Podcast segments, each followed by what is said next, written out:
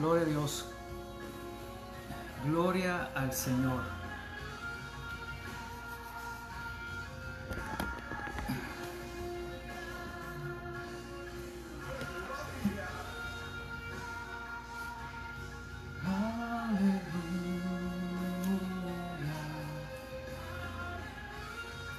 Gloria a Dios, pues vamos a comenzar. Vamos a bajarle poquito la música. Le voy a bajar un poquito la música, hermanos.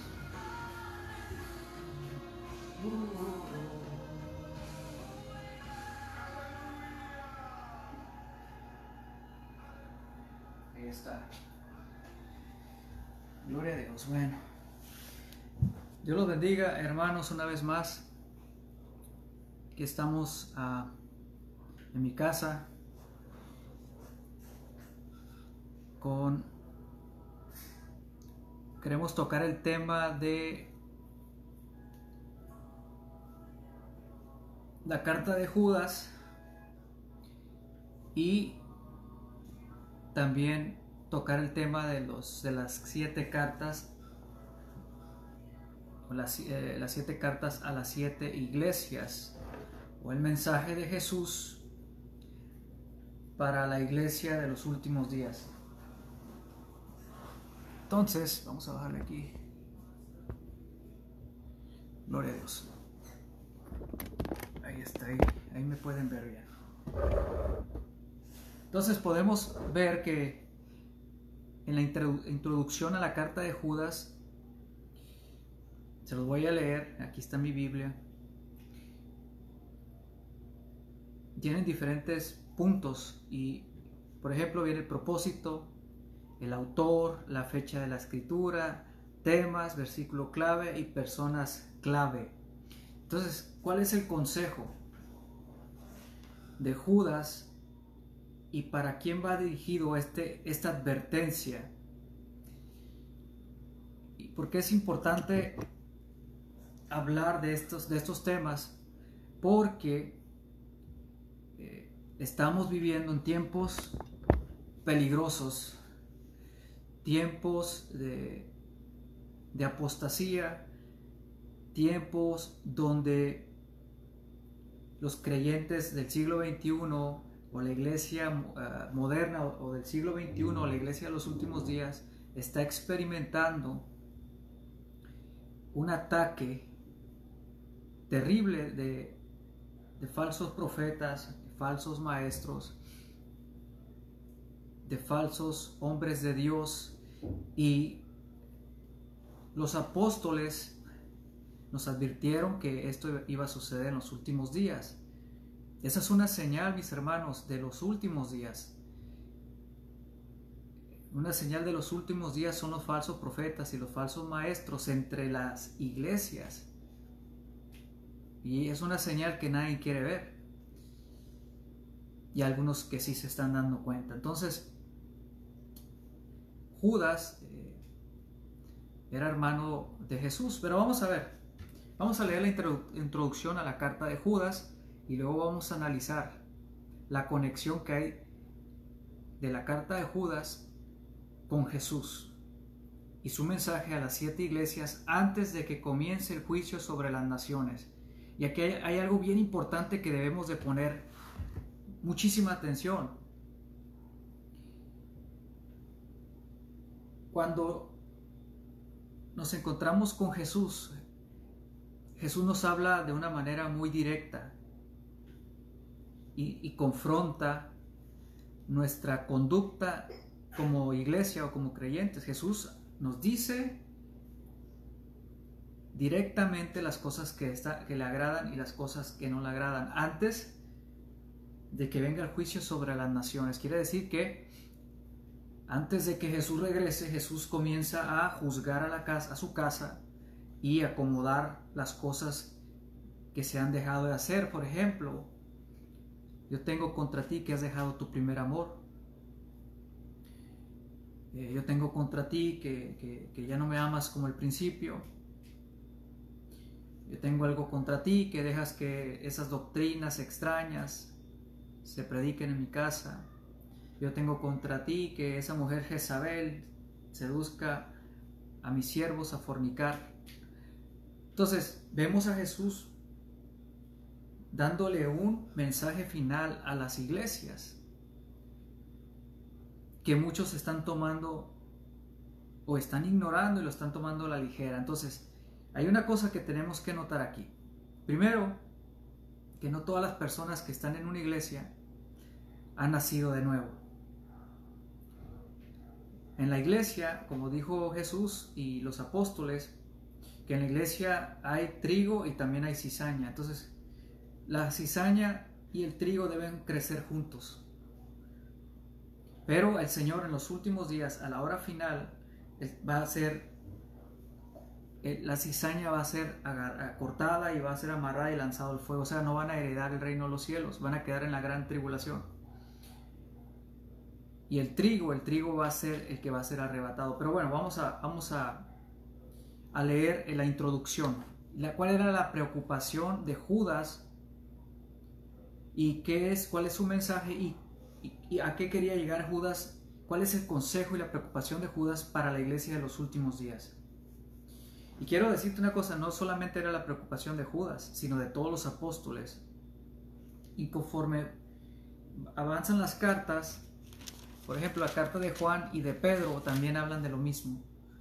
Y Jesús reafirma ese mensaje, hablando Jesús mismo en, las primeras, siete cartas del Apocalipsis, con un mensaje confronta, confrontador y eh, para que nadie se engañe, y Jesús lo deja claro, el que persevere hasta el fin, este será salvo.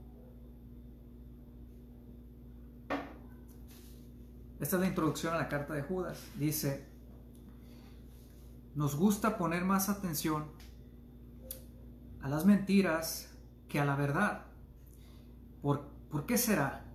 A veces permitimos que la falsa información se difunda entre nosotros porque es interesante y somos remisos a ponerle fin. Judas estaba preocupado por un, por un problema así cuando escribió su carta. No sabemos a quién la dirigió, pero el mensaje es muy claro. Los cristianos deben mantenerse firme contra los falsos maestros y sus enseñanzas. Judas advierte que se, se han infiltrado intrusos entre ellos y que están sembrando falsas doctrinas. Condena a tales maestros y compara su destino final con el de Caín, el de Balaam y el de Sodoma y Gomorra. Describe a esos maestros como rebeldes, perturbadores, perversos, conspiran para su propio beneficio. Judas desafía a sus lectores a que sean fieles seguidores de Jesucristo y que ayuden a otros que están vacilantes en la fe. ¿Cuál es el propósito de Judas al escribir esta carta? Advertir a los creyentes acerca de los falsos maestros y animar a los creyentes a permanecer fieles a Jesucristo. El autor, Judas, medio hermano de Jesús. Fecha de escritura, alrededor del 65 después de Cristo. Temas, los falsos maestros, la rebelión en contra de Dios. Versículo clave. Queridos amigos, con gran anhelo tenía pensado escribirles acerca de la salvación que compartimos. Sin embargo, ahora me doy cuenta de que debo escribirles sobre otro tema para rogarles, para rogarles que defiendan la fe que Dios ha confiado una vez y para siempre a su pueblo santo. Personajes claves, Judas, Santiago, Jesús. Entonces, la carta de Judas es una carta para advertir de que se levantarían o se iban a infiltrar falsos maestros con falsas doctrinas y estaba preocupado por la iglesia. Y Judas estaba escribiendo a una iglesia, a la iglesia de los últimos días. A la iglesia de los últimos días, porque mientras estaban ellos, los apóstoles vivos, ellos cuidaban la verdad y les recordaban constantemente. Y cuando se desviaban, ellos inmediatamente exhortaban no permitieron que la iglesia se, apostatara, la iglesia primitiva. Entonces Judas está escribiendo a una iglesia lejana, muy parecida a la condición de la iglesia del siglo XXI. Una iglesia donde hay cientos de profetas, cientos de apóstoles, y cada vez, cada día se, se siguen autoproclamando porque han caído en el engaño de doctrinas erróneas. Y entonces podemos darnos cuenta que estamos en el tiempo de la iglesia apóstata. La iglesia que ha apostatado de una fe genuina, una iglesia que descuidó su doctrina y una iglesia que perdió el discernimiento y permitió que entraran estos falsos maestros afuera. Se escuchó un balazo allá afuera, bueno. Ay, Dios mío. Entonces, les voy a leer la carta de Judas. Yo, Judas, esclavo de Jesucristo y hermano de Santiago, les escribo esta carta a todos los llamados por Dios Padre, quien los ama y los protege con el cuidado de Jesucristo. Que Dios les dé cada vez más misericordia, paz y amor el peligro de los falsos maestros. Queridos amigos, con gran anhelo tenía pensado escribirles acerca de la salvación que compartimos. Sin embargo, ahora me doy cuenta de que debo escribirles sobre todo, sobre otro tema para rogarles que defiendan la fe que Dios ha confiado una vez y para siempre a su pueblo santo.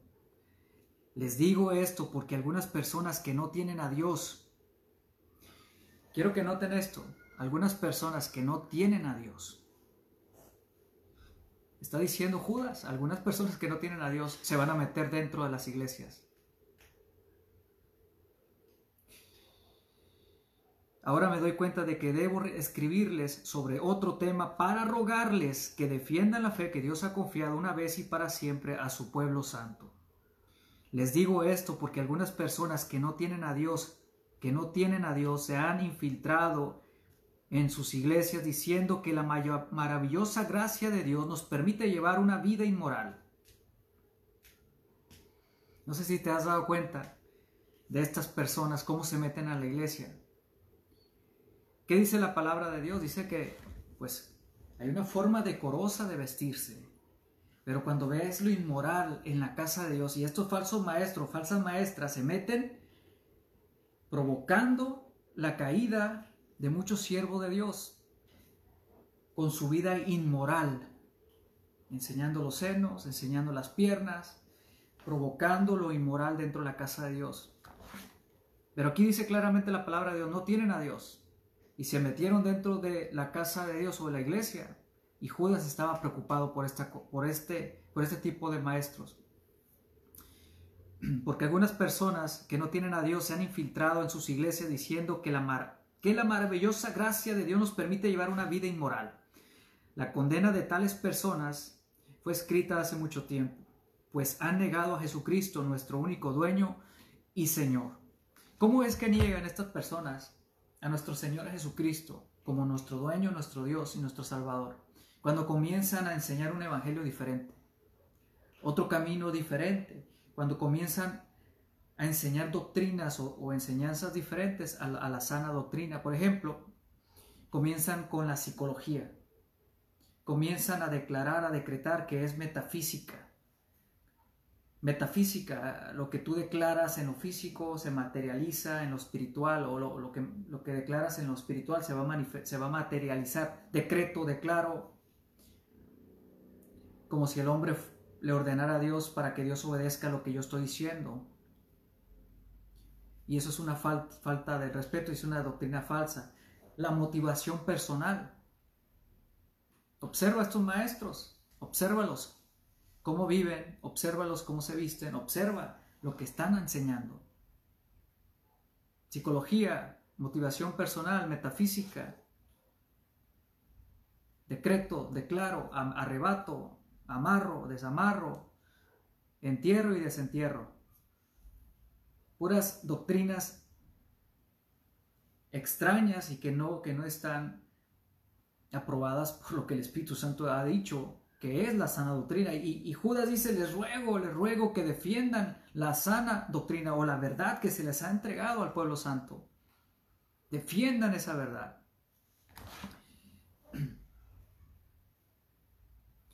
Aunque ustedes ya saben estas cosas, igual quiero recordarles que Jesús primero rescató, aquí está el, problema, mi hermano, y aquí es porque, aquí quiero abrirte los ojos, porque muchos piensan que pueden seguir, seguir viviendo mundanos y que el Señor se los va a llevar con Él en el rapto.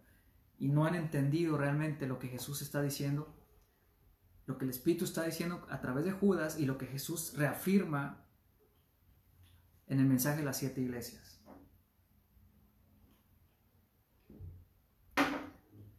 Aunque, aunque ustedes ya saben estas cosas, igual quiero recordarles que Jesús Primero rescató de Egipto a la nación de Israel, pero luego destruyó a los que no permanecieron fieles.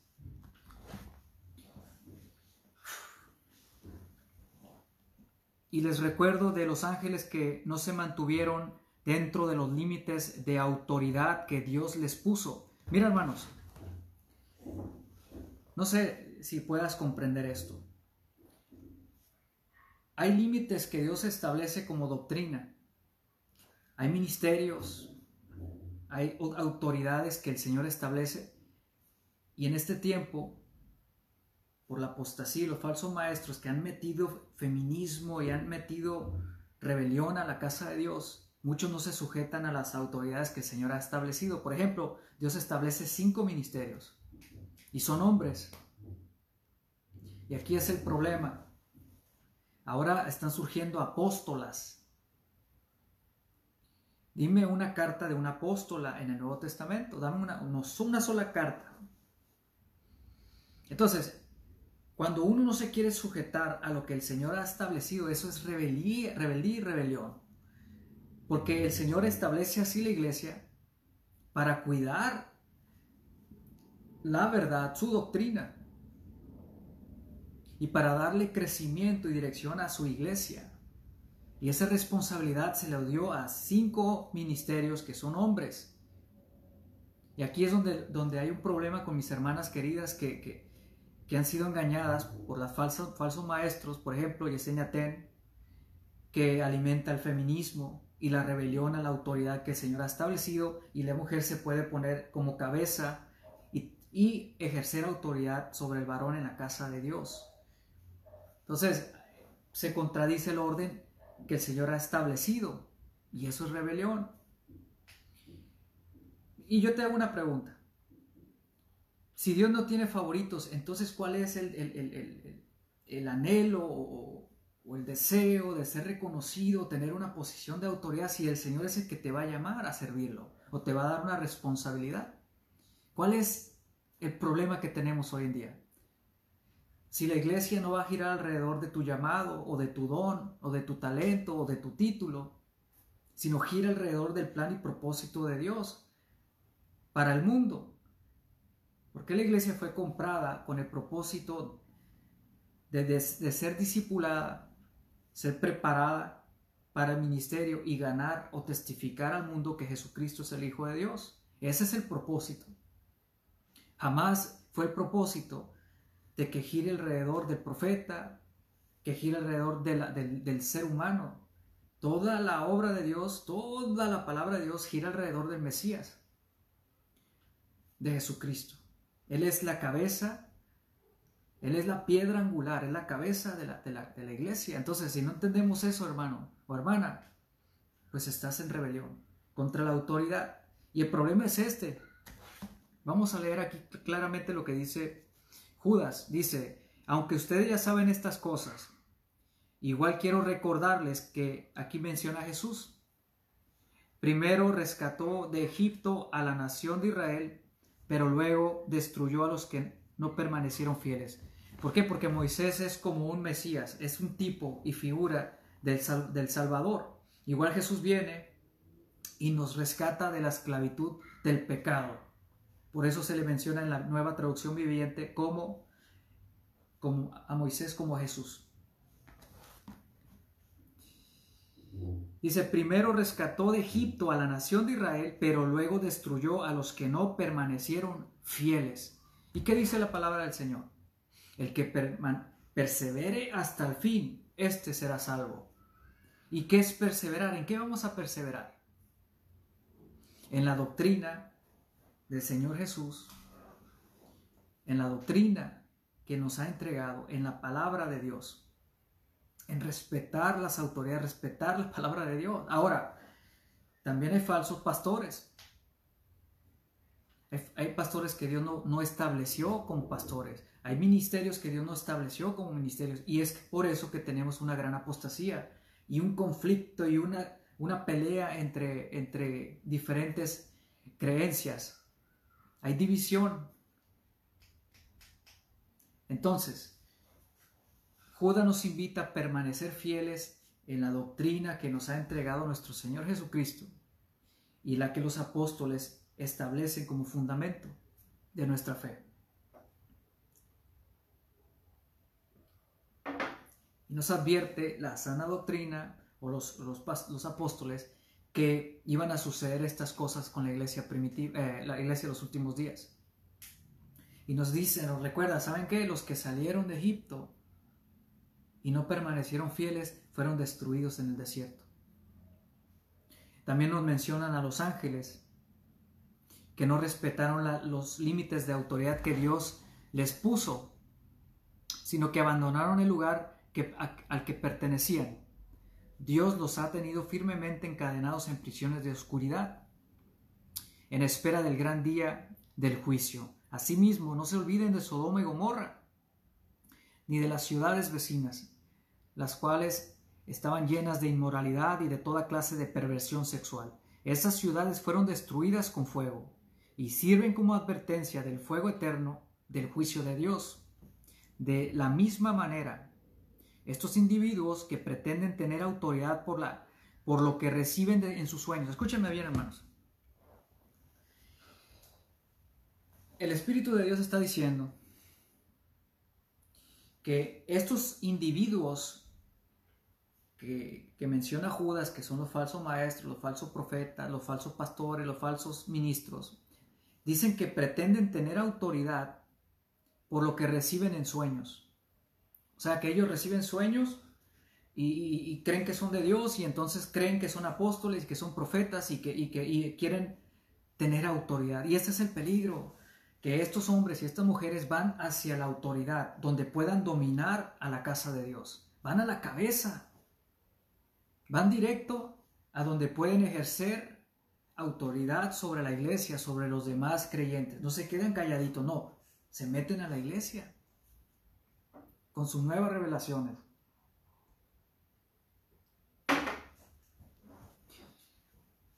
Qué hermoso, ¿no? Que el Espíritu Santo los descubre, descubre a estos maestros falsos y dice que no tienen a Dios. No tienen a Dios, nomás se metieron a la iglesia y pretenden que a través de los sueños que ellos tienen, tener autoridad y quieren tener autoridad sobre los demás por los sueños que reciben o las revelaciones que ellos reciben. Y el problema es que muchos han caído en el engaño, muchos pastores le abrieron la puerta a este tipo de, creencia de mover. Este mover profético, apostólico, melancólico, alcohólico. O sea, pura emoción, pura lloradera, pura risa santa y todo ese mover, todo ese mover de sueños y visiones. Y, aunque Dios sí da sueños y visiones. Y ese es el problema. ¿Cómo discernir qué viene de Dios y qué no viene de Dios? Dice de manera que estos individuos pretenden tener autoridad por lo que reciben en sus sueños, por lo que reciben en sus sueños, llevan una vida inmoral, desafían a la autoridad y se burlan de los seres sobrenaturales. Una de las características de un falso maestro es que son burladores, se burlan. No son capaces de enseñar la palabra de Dios, pero los vas a ver que andan haciendo obras. Y sabes que cuando, cuando son confrontados o exhortados, lo primero que va a salir de su corazón es burla. Son burladores. Se burlan. No son capaces de, de- enseñar o porque, porque no son llamados por Dios, porque no tienen a Dios, pero se metieron a hacer las cosas de Dios. Y pretenden tener autoridad de Dios, pero no tienen autoridad de Dios. Pretenden. Entonces, una de las características es burladores. Se burlan. Se burlan y, no son capaces de defender lo que creen con la palabra de Dios. Ni siquiera sale palabra de Dios de sus bocas porque no conocen a Dios, porque no tienen el Espíritu de Dios. No lo tienen, hermanos. Porque es más fácil para ellos nomás decir, no le hagan caso, ay, me tienen envidia, me tienen celos, y, palabras cortas, pero no, son capaces de, de dar un mensaje completo, siendo inspirados por el Espíritu de Dios. Y son burladores, se burlan. Se burlan del Espíritu Santo y se burlan, pretenden burlarse de lo que el Espíritu Santo está diciendo a las iglesias. Y que ahorita vamos a ver que Jesús lo dice con más claridad para que nadie tenga excusa. Antes de que venga el juicio sobre las naciones, Jesús habla y escríbele al ángel de esta iglesia, de tal iglesia. Y pues el que no quiera escuchar al Señor Jesús, pues qué triste. Porque si no perseveramos en la sana doctrina, no, no perseveramos en la verdadera palabra de Dios, al final nos vamos a dar cuenta que el Señor nos va a dejar entrar y no nos va a arrebatar con Él. Ahorita te voy a hablar de la tibieza, de ser tibio, de seguir mundano y cristiano, mundano y cristiano. No, no existe tal cosa. Las mezclas, te mezclas con el mundo y crees que, que, que te vas así con el Señor. No, hermano, ahorita te voy, a, te voy a declarar la palabra del Señor aquí, en su palabra, aquí lo que Jesús dice. Ahora vamos, vamos a seguir. Es una carta muy cortita, pero muy importante lo que el Espíritu está diciendo. Y quiero que entiendas una cosa, conforme el Espíritu se acerca, el Espíritu Santo se acerca al final de los tiempos, comienza la advertencia de los falsos maestros y los falsos profetas. Y también habla del juicio que viene sobre de ellos. En Juan, en Pedro, en las últimas cartas, y luego Jesús lo reafirma y hace una, una invitación y una exhortación, una confrontación contra el liderazgo y contra los creyentes de los últimos días. Y ahí vamos, vamos adelante. Dice, pero ni, ni, siquiera Miguel, uno de los ángeles más poderosos, se atrevió a acusar al diablo de blasfemia, sino que simplemente le dijo, que el Señor te reprenda. Esto ocurrió cuando Miguel disputaba con el diablo acerca del cuerpo de Moisés, pero esa gente se burla de cosas que no entiende. Ahora,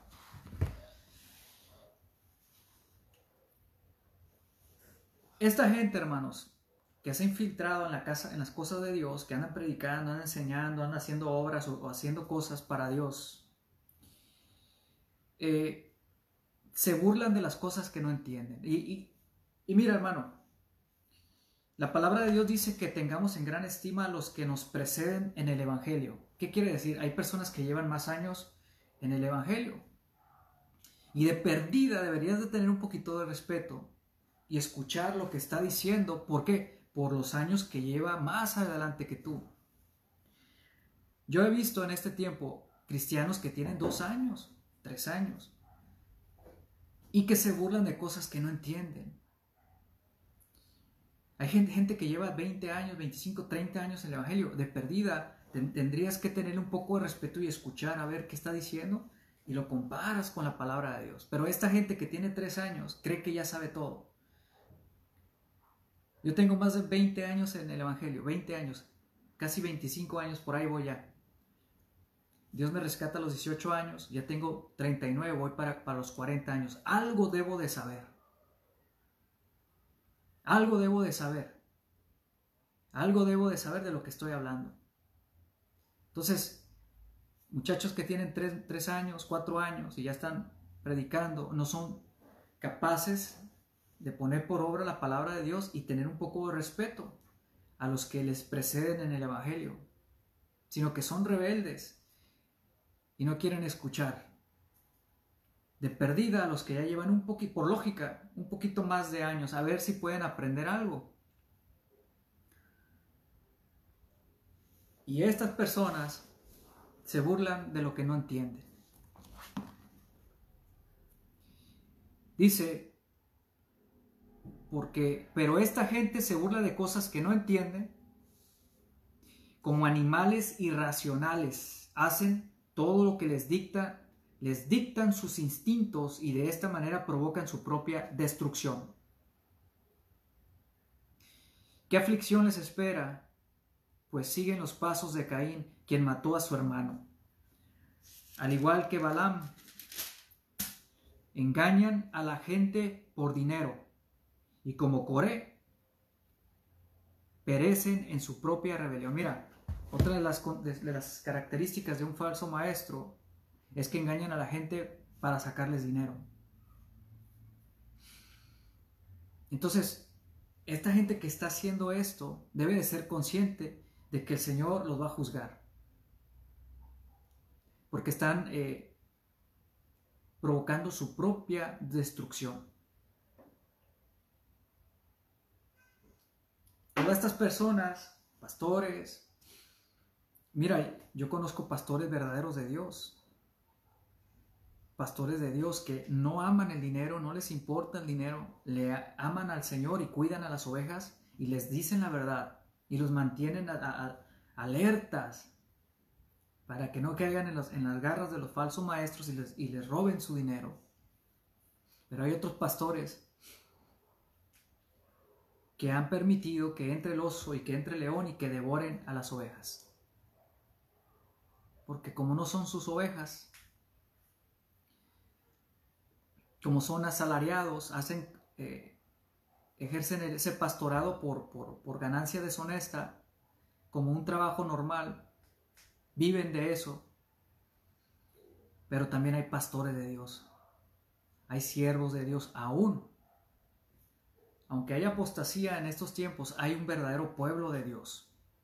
Yo no estoy hablando contra el verdadero pueblo de Dios, contra los verdaderos siervos de Dios. No, no, no. Estoy hablando contra aquellos que se olvidaron que Dios es santo. Y que esta palabra se tiene que respetar. Y que si no nos sujetamos a la autoridad de la palabra de Dios, nos estamos rebelando contra el Señor.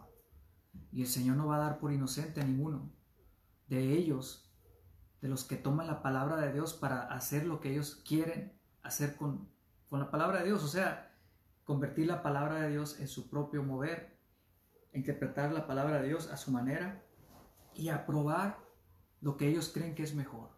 Oh, yo te pro- proclamo apóstol, yo te proclamo pro- profeta, yo te proclamo pastora. ¿Con qué autoridad hacen eso? Si el Señor es el que llama y ya estableció cinco ministerios que son cinco ministerios hombres, apóstoles, profetas, pastores, evangelistas y maestros, o evangelistas, pastores y maestros. Y el derramamiento de su espíritu es sobre siervos y siervas, y los dones espirituales son para hombres y mujeres. Pero aquí, la responsabilidad deben ser hombres por, porque es como Dios establece. ¿Cómo establece el Señor el hogar? ¿Quién es la cabeza del hogar? ¿Quién es la cabeza del hogar? Es el hombre.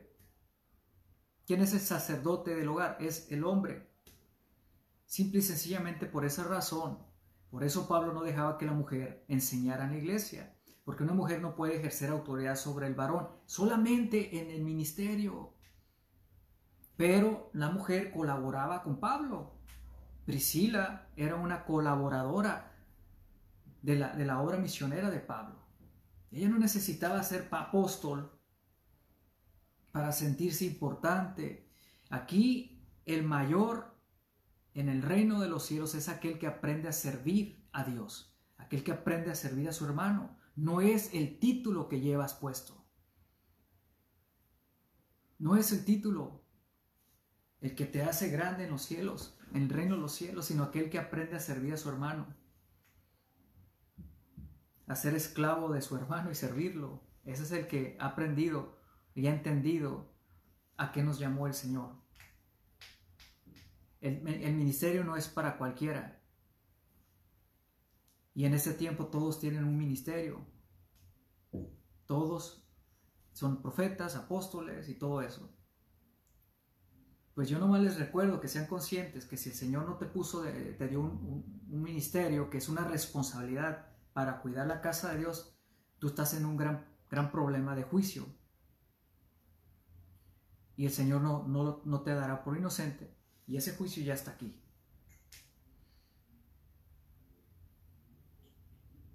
Amén. Vamos hacia adelante. Engañan a la gente por dinero. Y como Coré, perecen en su propia rebelión. Estas personas hacen las cosas por rebelión. ¿Se rebelan contra qué? Pues contra la palabra de Dios. Y hacen lo que quieran hacer con la casa de Dios sin tener temor ni temblor y andan haciendo un revoltijo y andan haciendo ministerios nuevos y todo eso. Gracias a Dios que Dios lo va a detener pronto. Gracias a Dios. ¿Por qué? Porque hay muchas personas que tienen que ser rescatadas allá afuera, que están esperando ser rescatadas, cosechadas y que se les predique el verdadero evangelio. Pero estos que están estorbando van a ser cortados. Por eso Juan el Bautista dijo, el hacha ya está puesta a la raíz de todo árbol que no esté dando buenos frutos, frutos dignos de arrepentimiento. Van a ser cortados los orgullosos, los rebeldes, los que están engañando a la gente por dinero. Ninguno de ustedes se va a quedar sin ser juzgado, mi hermano. El juicio comienza por la casa de Dios. Fíjate, hermano, El juicio viene sobre las naciones, pero el juicio comienza por la casa de Dios y después viene sobre las naciones. Por eso Jesús aparece en, en las cartas, en las siete cartas y advirtiendo las cosas que, tiene, que tenemos que dejar de hacer. Esta iglesia, la iglesia de los últimos días, la iglesia apóstata. Ahora miren, seguimos.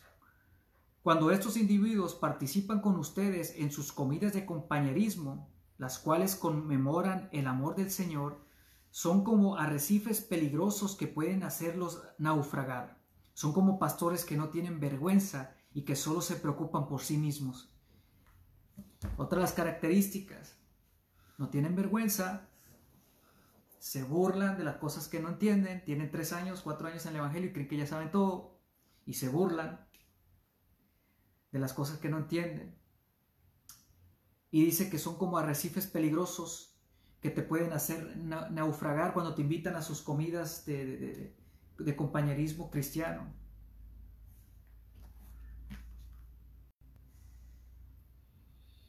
Dice que solo se preocupan por sí mismos. Realmente, hermano, esta gente, estas personas no se preocupan por la casa de Dios, por la palabra de Dios, ni por las almas. Se preocupan por sí mismos nada más. Es otra de las señales que debes de aprender a detectar que Judas preocupado le está diciendo a la iglesia de los últimos días. Dice, son, dice, son como son como nubes que pasan sobre la tierra sin dar lluvia. Otra de las señales. Lo que hablan es, es, palabra hueca, no tiene espíritu, no da vida, no da dirección, no provoca arrepentimiento. A mí me llama la atención cuando estas personas predican y dicen que, están llenas del Espíritu Santo, que el Señor les llamó, y yo veo a Pedro lleno del Espíritu Santo a levantarse y predicar un mensaje y cinco mil, tres mil y cinco mil personas se convierten así. Y yo digo, estos dicen que están llenos del Espíritu Santo y que Dios los trae, los trae por todos lados y, yo no veo, yo no veo las multitudes viniendo a Cristo. Algo está mal. Algo estamos haciendo mal. ¿Será que están llenos de emoción nada más? Muy probable que sí. Entonces dice que son como son como, como nubes que pasan sobre la tierra sin dar lluvia. Son como árboles en el otoño doblemente muertos, porque nos dan fruto y han sido arrancados de raíz. Son como violentas olas del mar que arrojan la espuma de sus actos vergonzosos, son como estrellas que han perdido su rumbo, condenadas para siempre a la más negra oscuridad. Enoch, quien vivió en la séptima generación después de Adán, profetizó acerca de estas personas. Dijo, escuchen, el Señor viene con incontables millares de sus santos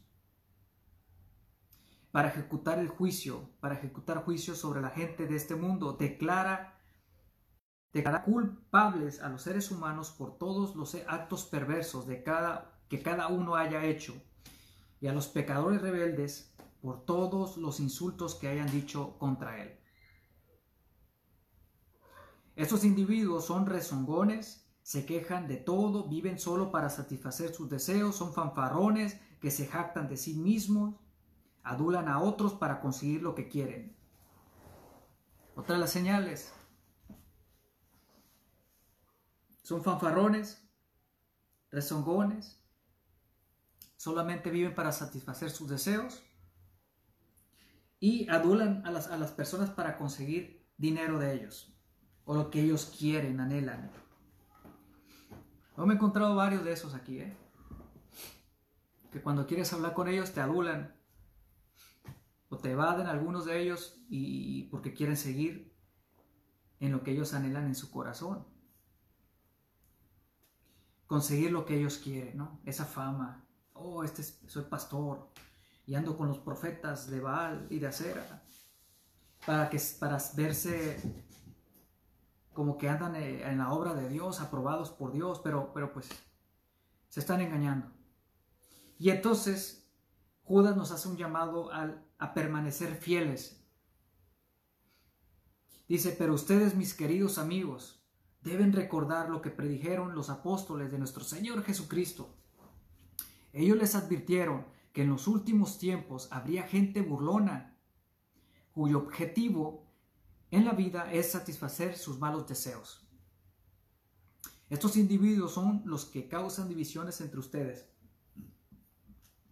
Se dejan llevar por sus instintos naturales, no por el Espíritu Santo, por sus instintos naturales se dejan llevar y hacen todo por sus instintos naturales.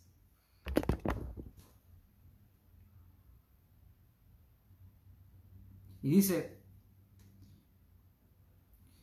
porque no tienen al Espíritu de Dios en ellos. ¿Escuchaste bien, hermano? Muchos, muchos siervos falsos que solamente se dejan llevar por instinto, pero no, tienen no se dejan llevar por el Espíritu de Dios porque no está en ellos. No tienen al Espíritu de Dios, dice Judas. Se dejan llevar, estos individuos son los que causan división entre ustedes y se dejan llevar por sus instintos naturales. Pero ustedes, queridos amigos, deben edificarse unos a otros en su más santísima fe, orar en el poder del Espíritu Santo y esperar la misericordia de nuestro Señor Jesucristo, quien les dará vida eterna. De manera se mantendrán seguros en el amor de Dios. Deben tener compasión de los que, que no están firmes en la fe. Rescaten a otros arrebatándolos de las llamas del juicio. Quiero que entiendas otra cosa, hermano. Aquí ya está mencionando el juicio que te estoy hablando. Dice que que debemos de tener misericordia, compasión de los que no están firmes en la fe.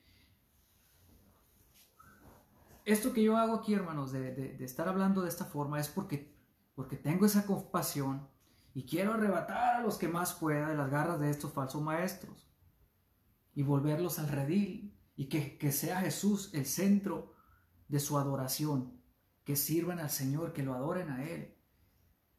Es por eso que yo hago esto, es por eso que, que, que, que, grabo estos videos y, y sé que, hermanos, tengo ataques de un montón de personas. Por eso eh, yo preferí hablar la verdad, enseñar la verdad y he perdido las oportunidades que otros van corriendo a aceptar. Cuando tú hablas la verdad se te cierran las puertas de las iglesias. Yo he predicado en iglesias. También he hecho obra de evangelista. Yo he servido a mis hermanos. El Señor sabe, yo no tengo por qué decirlo. Las cosas que yo hago para mi Señor, las obras que apoyo, en, en que estoy co- colaborando. Pero yo hago esto, hermanos, por compasión.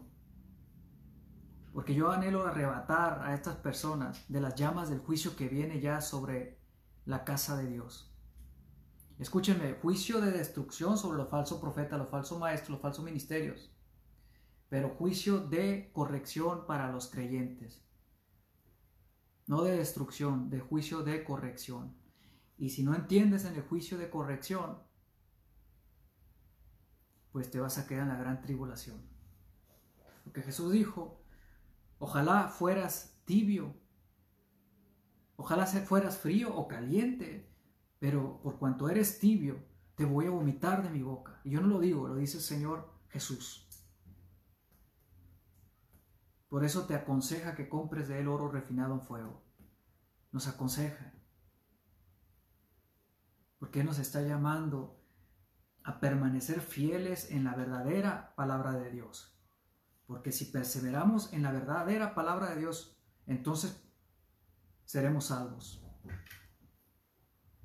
Es por eso que Jesús, nos, antes de que venga el juicio sobre las naciones, Jesús aparece en el principio del libro del Apocalipsis haciéndole un llamado a las iglesias, que dejen de hacer las cosas que no le agradan, las que han dejado de hacer, que volvamos al primer amor. Lee, lee lo que Jesús está diciendo a las iglesias y está reafirmando lo que los apóstoles enseñaron y advirtieron a la iglesia y lo que Judas está diciendo aquí. los que no permanecieron fieles después de, haber sido sacados, librados de la esclavitud de Egipto, y no permanecieron fieles, fueron destruidos. Así que no tenemos pretexto ni tú ni yo en estos últimos días, en esta hora final. Hay que tomar una decisión. O soy frío o soy caliente, pero tibio jamás. Porque no quiero que el Señor me vomite de su boca. Deben tener compasión de los que no están firmes en la fe. Rescaten a otros arrebatándolos de las llamas del juicio. Incluso a unos muéstrenles compasión. Pero hagan no, pero háganlo con mucho cuidado aborreciendo los pecados que contaminan la vida de ellos. Y ahora que toda la gloria sea para Dios, quien es poderoso para evitar que caigan y para llevarlos sin mancha y con gran alegría a su gloriosa presencia. Que toda la gloria sea para Él, quien es el único Dios, nuestro Salvador, por medio de Jesucristo nuestro Señor, toda la gloria, la majestad, el poder, la autoridad y la autoridad le pertenecen a Él desde todos los tiempos, en el presente y por toda la eternidad. Amén. Así que recordemos, recordemos, hay que volver al Señor, recordemos a quién le pertenece toda la gloria, toda la alabanza, toda la autoridad. No a tu título, hermano, apóstol, pastor, profeta, sino a nuestro Señor Jesucristo, el cual es la cabeza y la piedra angular de toda la palabra de Dios. Es la pieza principal de la salvación. Y Él es la cabeza de la iglesia. Hay que sujetarnos a Él y a lo que Él ha determinado y establecido, el orden que Él estableció, cómo se debe de conducir la iglesia en la tierra. Y si a muchas mujeres les cuesta trabajo esto, hermana, métete en oración y, y detén esa voz que tú estás escuchando, esa voz que está alimentando tu feminismo o el feminismo y quieres rebelarte contra lo que el Señor ha establecido y te estás poniendo un título o un llamamiento que Dios no te, no te ha dado. Así que Dios los bendiga, Dios los guarde y espero que, analicen este, esta carta de Judas y también analiza el mensaje de las siete iglesias, porque si lo leo me voy a extender muchísimo. Pero te voy a leer una, sola.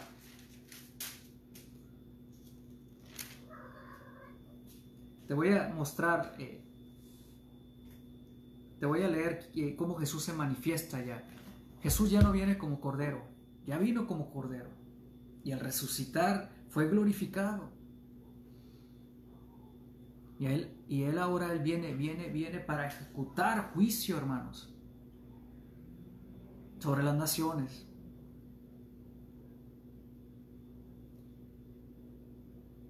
Y ha recibido toda la autoridad del Padre para romper esos siete sellos. Yo, Juan, primera Apocalipsis, Apocalipsis 1, Apocalipsis 1, capítulo 9. Capítulo 1, versículo 9. Yo, Juan, soy hermano de ustedes y su compañero en el sufrimiento, en el reino de Dios y en la paciencia, en la paciente perseverancia a la que Jesús nos llama. Me exiliaron a la isla de Patmos por predicar la palabra de Dios y por mi testimonio acerca de Jesús. Era el día del Señor y yo estaba adorando en el Espíritu. De repente oí detrás de mí una fuerte voz como un toque de trompeta que decía, escribe en un libro todo lo que veas y envíalo a las siete iglesias que están en las ciudades de Éfeso, Esmirna, Pérgamo, Tiatira, Sardis, Filadelfia y la Odisea. Cuando me di vuelta para ver quién me hablaba, vi siete candelabros de oro. Y de pie en medio de los candelabros había alguien semejante al Hijo del Hombre. Vestía una túnica larga con una banda de oro que cruzaba el pecho. La cabeza y el cabello eran blancos como la lana, tan blancos como la nieve, y los ojos eran como llamas de fuego. Los pies eran como bronce pulido, refinado en un horno, y su voz tronaba como potentes olas del mar. Tenía siete estrellas en la mano derecha y una espada aguda de doble filo salía de su boca. Y la cara era semejante al sol, cuando brilla en todo su esplendor. Cuando lo vi caí a sus pies como muerto. Pero él puso su mano, él puso la mano derecha sobre mí y me dijo, no tengas miedo. Yo soy el primero y el último. Yo soy el que vive, estuve muerto, pero mira, ahora estoy vivo por siempre y para siempre. Y tengo en mi poder las llaves de la muerte y de la tumba. Escribe lo que has visto, tanto las cosas que suceden ahora como las que van a suceder. Este es el significado del ministerio, del misterio, de las siete estrellas que viste en mi mano derecha y de los siete candelabros de oro. Las siete estrellas son los siete ángeles de las siete iglesias y los siete candelabros son las siete iglesias. Y solamente les voy a leer una parte, una fracción o una porción del mensaje a Éfeso. Y es Jesús hablando. Escribe esta carta al ángel de la iglesia de Éfeso. Este es el mensaje de aquel que tiene las siete estrellas en la mano derecha, del que camina en medio de los siete candelabros de oro. Mira hermano, Jesús tiene toda la autoridad, a Él le pertenecen todas las cosas, Él es el dueño de la iglesia. No tu apóstol, no tu profeta, no, no, no, no, no, no, es Jesús. Él es el dueño y Jesús está hablando aquí y está dando, hablando con autoridad y está diciendo, escribe, escribe esto y diles esto. Quiero que notes una cosa, es el principio del libro del Apocalipsis y, él todavía no retorna por la iglesia. Aquí está hablando directamente y le está diciendo a la iglesia que deje de hacer algunas cosas y que se vuelva al Señor de nuevo porque ya está por regresar. Entonces, este es el mensaje para este tiempo. Por eso Judas estaba preocupado por los falsos maestros, los falsos profetas. Dice, yo sé todo lo que haces, he visto tu arduo trabajo, tu paciencia y tu paciencia con perseverancia. Sé que no toleras a la gente malvada, has puesto a prueba a los pretenciosos de esos que dicen ser apóstoles, pero no lo son. Has descubierto que son mentirosos, has sufrido por mi nombre con paciencia sin darte por vencido. Pero tengo una queja contra ti. No me amas a mí, ni se aman entre ustedes como al principio. Mira, ¿hasta dónde has caído? Vuélvete a mí y haz las primeras obras que hacías en el principio o al principio. Si no te arrepientes, si no te arrepientes, vendré y quitaré tu candelabro de su lugar entre las iglesias. Pero, pero tienes esto a tu favor, odia las obras malvadas de los nicolaitas al igual que yo.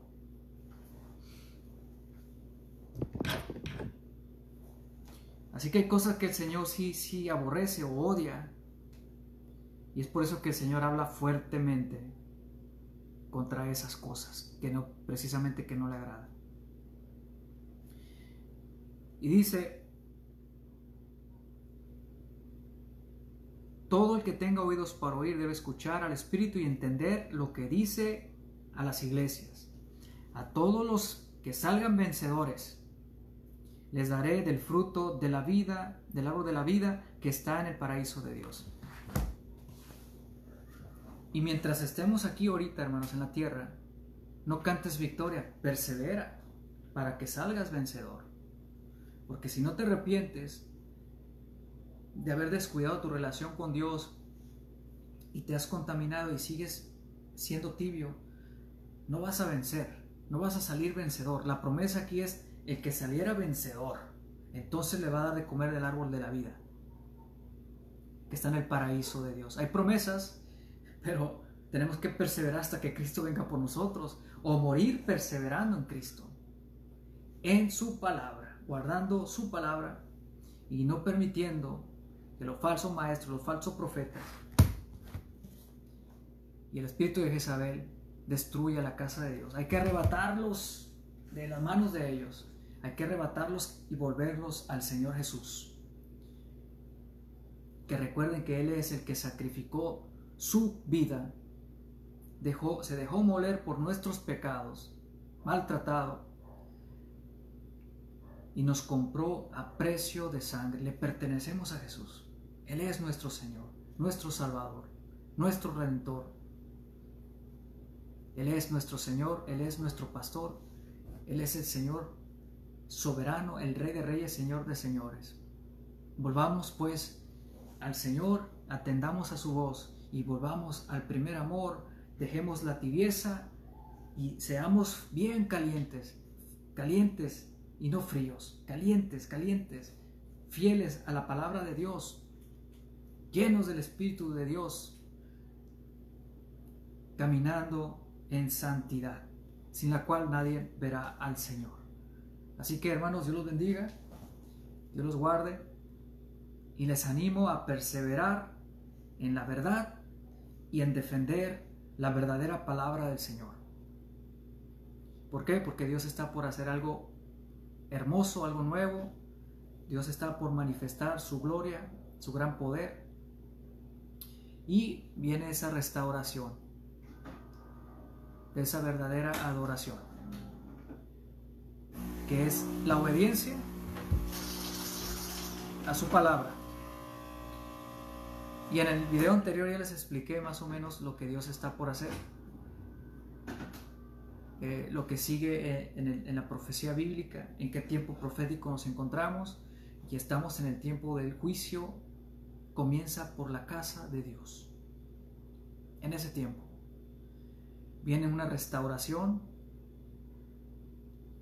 el fuego extraño va a ser sacado de, los, de, los, de, las casas, de la casa de Dios, se va a acabar la emoción, los predicadores de emociones, que son como esas nubes que nomás pasan por la tierra y no pasó nada, solo fue una emoción y hasta ahí.